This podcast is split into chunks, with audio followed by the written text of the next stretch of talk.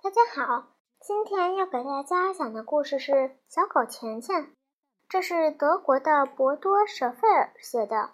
这是一本引导孩子正确认识财富、创造财富的金钱童话。今天要给大家讲的故事是第十二章《桃木太太归来》。接下来就到了桃木太太回家的那一天，在她到家的时候，我也在场。我事先安排了一下，想让他对发生的事情有所准备。同时，还有两个警察也在那里。他们得知了他要回来的消息，等想等他回来以后去办一些例行的手续。他的反应出乎意料的平静。当听说了盗贼的时候。他对我们说：“这些笨家伙，他们还不如去证券交易所呢，那儿可以拿到的比钱比我这里多。”他可真是一个很酷的老太太。警察添油加醋地对他讲了我和马塞尔·莫妮卡的勇敢行为，还把报纸上对这个事件的报道拿给他看。然后他们给了他一张清单，上面列出了本来放在地下室的箱子里的财宝。所有的这些东西现在都妥善地保存在警察局的一个保险箱里。桃木太太被感动了，她真诚地向我道谢。那些警察走了后，我终于可以不受干扰地和他说话了。为什么您要把冒险？为什么您要冒险把这么多钱和金子存在家里呢？我迫切的想知道。嗯，有很多原因。老太太向我解释。首先，因为我有时喜欢把这些东西拿在手里欣赏。嗯，我还很喜欢黄金和钞票。我不甚赞同地看着他，心想：用这种方式喜欢钱钱，不知道是不是正常。而他又如此坦率地承认。不过，随即我又回想起那天我们和马塞尔，我和马塞尔观赏箱子里的东西，然后一一清点的情景。当我们触摸一根根金条的时候，是多么愉快！难道一位老太太在打开箱子时不该享受同样的幸福感吗？更何况这些东西都是她的。桃木太太接着说：“迪亚，这笔钱是留着应急用的，不管发生了什么事，我放在箱子里的东西总能够我花上几年的。”那未免也太多了吧？这要看你总共拥有多少钱。桃木太太解释说：“要是把超超过财产总数百分之十的现金存在家里的话，那就没有意义了。”我轻轻吹了一声口哨。这位老太太一定非常有钱。第三。我把很大一部分钱都投到了股票上面，这包含了一定的风险，所以至少要把一部分钱放在手头，这是明智的做法。这有一点机会，我再这一点有机会，我再解释给你听。唐木太太看来一点也不着急收拾屋子，她就是喜欢说话。如果钱被偷走了怎么办呢？我提醒他说：“要是这样的话，就真的很遗憾了，因为那些盗贼不会高兴多久的。”老太太不犹毫不犹豫地说：“可是，如果他们已经得到了所有财宝，我惊讶的大声说：‘怎么会高兴不了呢？’呃，这挺难解释。这么说吧。”钱只会留在那些为之付出努力的人身边。非法手段取得不义之财的人，反而会比没钱的时候感觉更糟糕。我不明白，我疑惑地说：“嗯，那那些盗贼为什么还要费那么大劲呢？”汤姆太太想了一会儿，因为他们认为有了很多钱就可以就可以改变处境。他们认为金钱会使人幸福。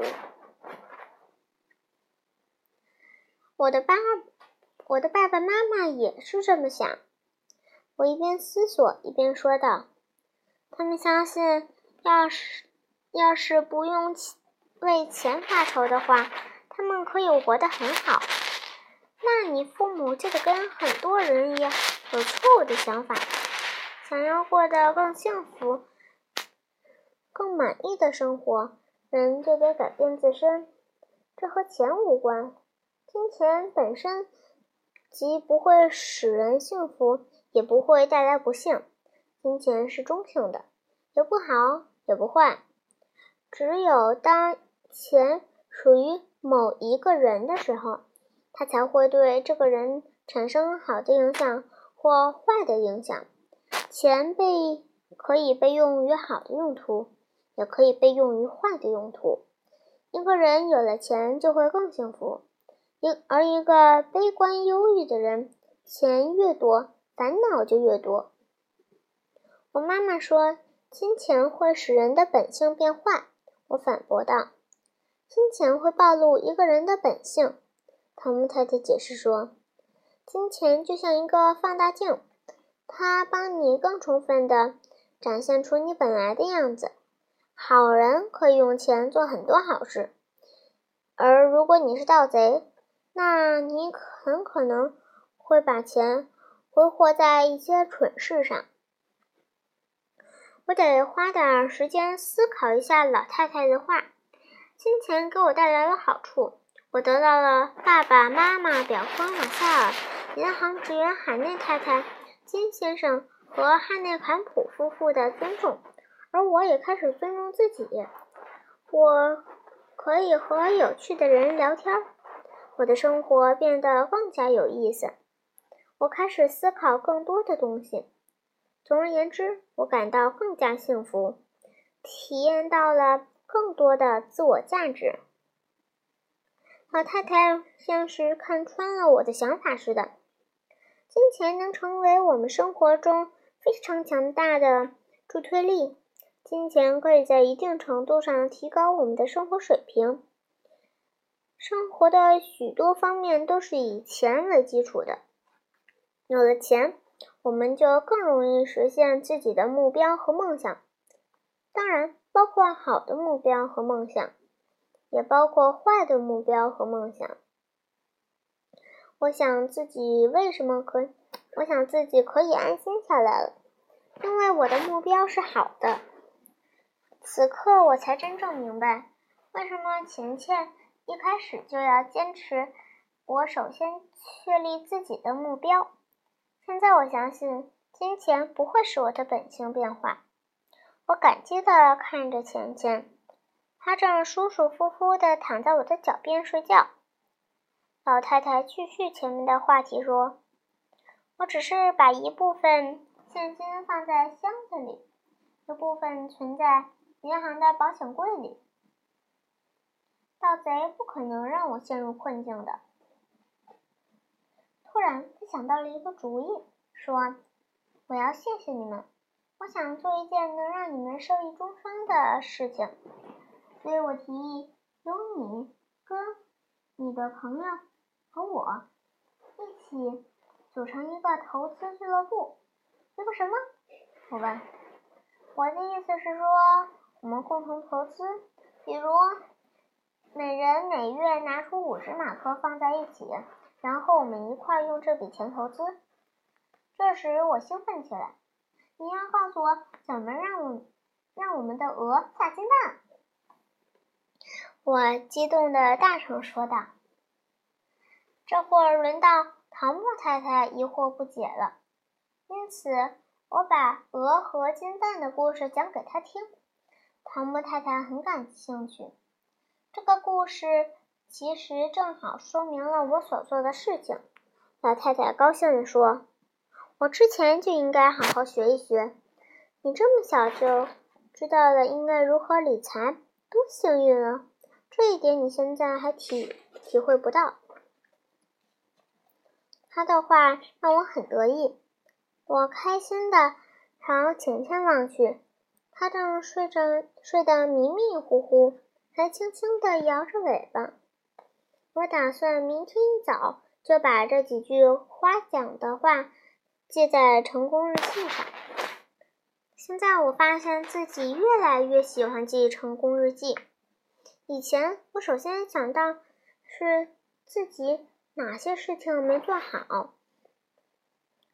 而现在，我是能把更多的注意力放在我能够做到的事情上，所以我更多的是去寻找解决办法，而不是寻找开脱的借口。我本想这会儿就听听投资俱乐部怎么搞，可是唐莫太太更情愿，更愿意。给我们三个人一块讲解。我答应他与莫妮卡和马塞尔约一个时间，来跟他成立投资俱乐部。临走的时候，他给了我一百四十马克，这是照看比安卡的钱，一天十马克。我和钱钱飞快地跑到了银行，准备把一半的钱存进我的金额账户。我们刚走进银行，海内太太就向我们跑来。她说，在报上看到了我们的事迹，现在总算有机会向我表示祝贺了。她还说，她为我骄傲。她正要去休息，于是去请我喝一杯汽水。我高兴地接受了。你的账户真不错呀，海内太太称赞说。我发现。你在很聪明的挣钱，虽然我发现你在很聪明的攒钱，虽然你没有大人挣得多，可是你比大人，可是你比很多大人存下来的钱还要多得多，我感到很自豪，脸有点发红。海内太太的态度一向很亲切，她想了一会儿，问我。不过，除了用在鹅身上的钱，其他的钱你到底用来干什么了吗？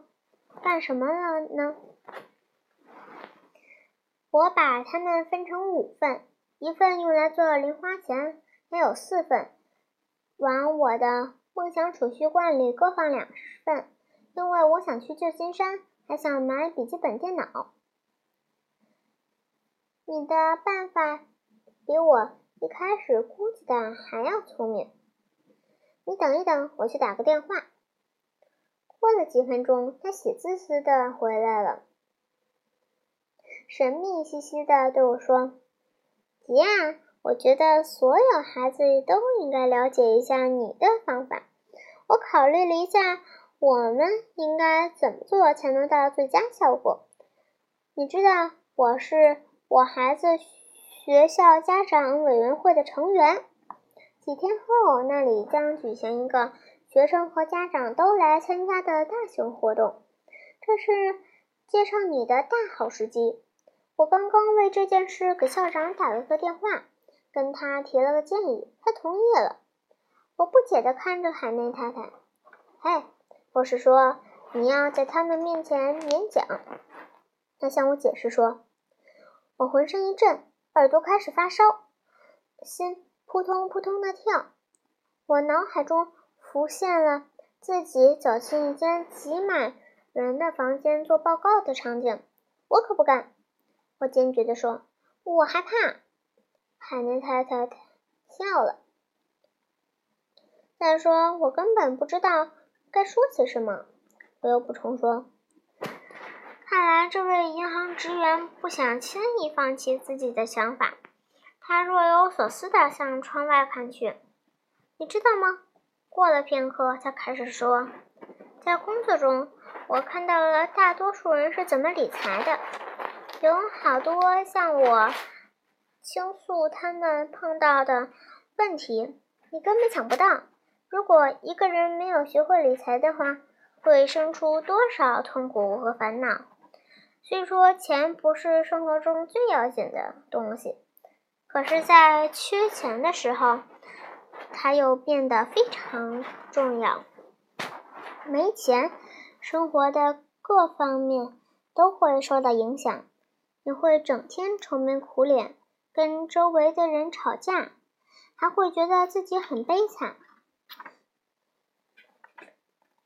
很没用。现在没有人来告诉大家，多存一些钱，让生活过得好，这是多么容易的事。其实学校里就应该开理财这门课，多么容易的事情。其实。海内太太叹叹了一口气，又说：“但是现在没有这门课，所以你就更加不应该只让你的方法留在自己心里。”我立即明白了他说的话。我自己也发现，从我学习理财以来，生活变得多么有意思。可是，我还是认为自己绝对不会去演讲。我一句话也不会讲出来的，我绝望地说。你觉得这个主意怎么样？我和你一起站在台上，我提问，你回答，你只要讲讲你的经历就行了。要是你停下来，我可以帮忙接下去。我没有被他说服，不如干脆您来讲呢？您熟悉这个内容，您在银行工作。可是，如果由你来说，给人留下的印象要深得多。海内太太回答说：“要是我来说，听起来就是像在一个银行里工作的女人啰里啰嗦的废话，而你能被孩子们接受。你做的事情是其他孩子原本也能做到的。可是，我很可能会说的结结巴巴。”我反对说：“我会真的很害怕。如果你能再考虑一下，不管结果怎么样，我都会很高兴的。没有人能强迫你做不愿意的事情，只有你自己才能强迫自己去做。”我和他道别后，一路思索的离开了银行。海内太太最后一句话。尤其令我深思。只有你自己才能强迫自己去做，为什么我要强迫自己呢？到汉内坎普家的时候，我还陷在沉思中。我想接拿破仑出来，但是他的一只爪子发炎了，需要护理。汉内坎普先生请我吃蛋糕，是他太太烤的。散蛋糕散发着好闻的香味儿，我狼吞的狼天吞虎咽的吃掉了三块，却没怎么说话。你今天这么沉默，老先生注意到了，问我有什么问题吗？我把海内太太的建议和我都恐惧的告诉了他。要是我的话，无论如何都会去做的。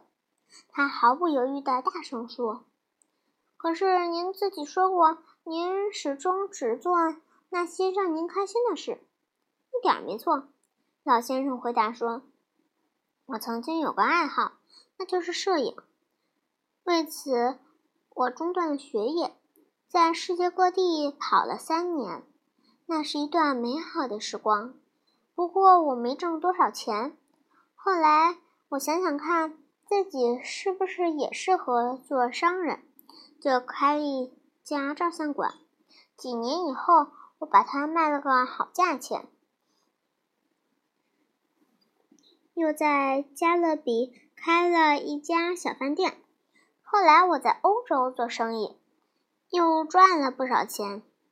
只是我在投资理财这方面总是不太行。我太太。倒是略知道一二，也有些兴趣。这位老人所经历的一切令我惊叹不已。那一定是一段非常有趣的生活。但这只证明了您总总只总是总总是只做您喜欢、您感兴趣感兴趣的事。我坚持说，兴趣是有的。汉内坎普先生证实说，不过往往也伴随着恐惧。你以为我中断了学业，跑到世界各地很轻松吗？我常常感到不安。投身商海的时候，我也很担心。他用一种诚恳的目光望着我说：“我生命中出现了最美好的东西，是因为我做了我不敢做的事。”我用怀疑的目光注视着他。看来，对于……只做令自己快乐的事情，这一点我没把它设想的过于美好，过于轻松。你看看我太太，老先生继续说，她还是小姑娘的时候就很漂亮，而我一直其貌不扬。在火车上，我第一眼看到她，就立刻爱上了她。我知道，如果那时不找她搭话的话，很可能再也见不到她了。车厢里坐满了人，我坐在他的对面。在这种情况下，要当着别人的面和他搭话，我觉得这是我所经历过的最可怕的时刻。我得在下一站下车，没多少时间了，我快急死了。他要是拒绝我怎么办？还当着所有乘客的面，多丢脸啊！可是我还是冒险去做了。你看。我得到的奖励是什么？我生命中最宝贵的东西。他温柔地抚摸了一下妻子的手。汉内坎普太太补充说：“最珍贵的礼物是我们自己争取来的。克服了丢面子的恐惧，世界就会向你敞开大门。”这些话都很有道理。可是消除了我内心的不安。想想那些听众吧。汉内坎普先生想到一个主意：“吉亚，你想象一下，如果你既不害怕也不焦虑，你会有兴致讲你的故事吗？”我不由自主地想起这段时间，我经常对别人讲我的故事，而且总是兴致勃勃，所以我答道：“要是只有一两个人听我说，那我的确讲得很愉快。”你要做的只是你力及所能的事。你能和两个人讲你的故事，也就能和二百个人讲你的故事。做你喜欢的事儿，就会抑制住你的恐惧心理。老先生神采飞扬地说：“我不由得想起当初走进桃木太太的地下室时，是有多么害怕。”后来我又是多么自豪！不过我的恐惧此刻并没有因此消失。生活有时候真的很难，我唉声叹气地说，也很精彩。汉内坎普太太抚摸着丈夫的手，出神地说道：“我再次深深地感觉到，他们两人过得非常幸福。从他们身上可以学到很多东西。”今天的故事就到这里，小朋友再见。